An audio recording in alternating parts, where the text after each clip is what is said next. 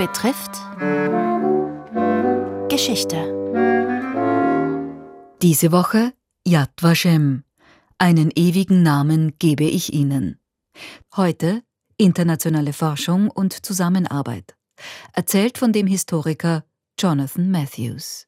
Yad Vashem seit den 50er Jahren hat internationale Zusammenarbeit entwickelt mit anderen Gedenkstätten, nicht nur in westlichen Welt oder in Deutschland, sondern auch in, zum Beispiel in Russland oder Weißrussland oder Ukraine. So, wir haben Kontakt aufgenommen mit verschiedenen Archiven, zum Beispiel in Deutschland und in Österreich. Wir haben Material von ihnen kopiert.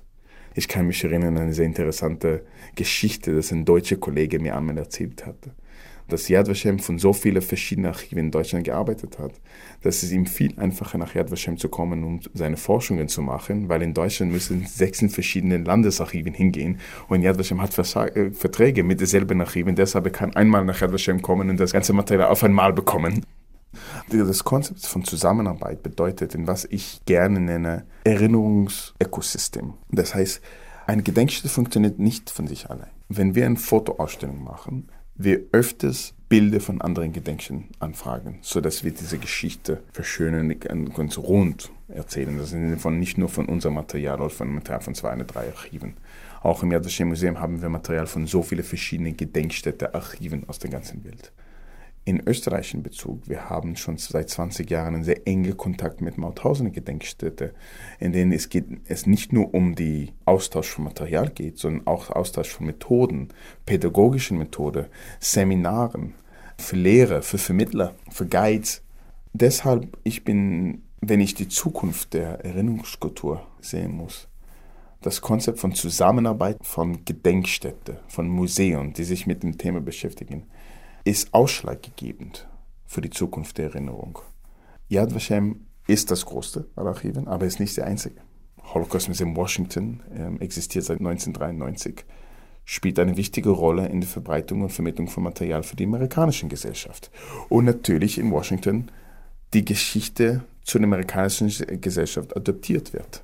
Wie in Yad Vashem es grundsätzlich für die israelische Gesellschaft geplant wurde, vor allem für die Opa und Oma, die da waren. Und natürlich, wenn man nach Auschwitz geht und wenn man nach Dachau geht und Bergen-Belsen oder Mauthausen und dann geht es um den Tatort. Es gibt keinen Wettbewerb zwischen Gedenkstätten. Es soll kein Wettbewerb zwischen Gedenkstätten gehen, sondern das Verständnis, jeder Ort ergänzt an anderen Gedenkstätten.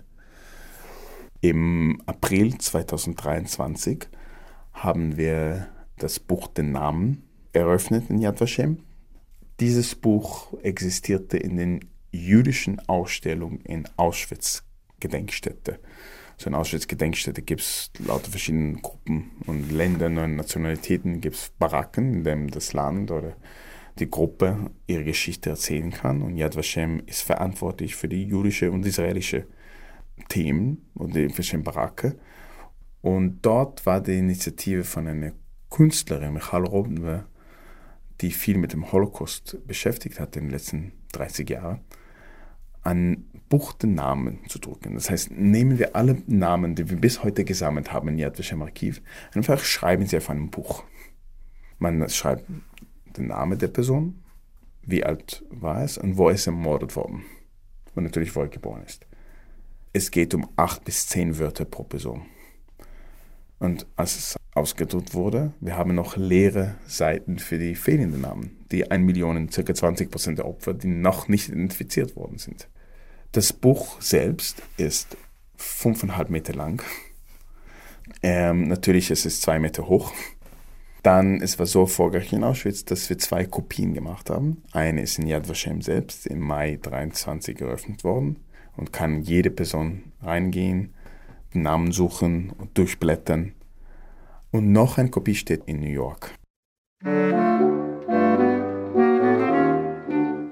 Yad Vashem, einen ewigen Namen gebe ich Ihnen. Sie hörten den fünften und letzten Teil einer Reihe über die internationale Holocaust-Gedenkstätte in Jerusalem. Es berichtete der Historiker Jonathan Matthews, Yad Vashem. Redaktion Robert Weichinger. Gestaltung Rosemarie Burgstaller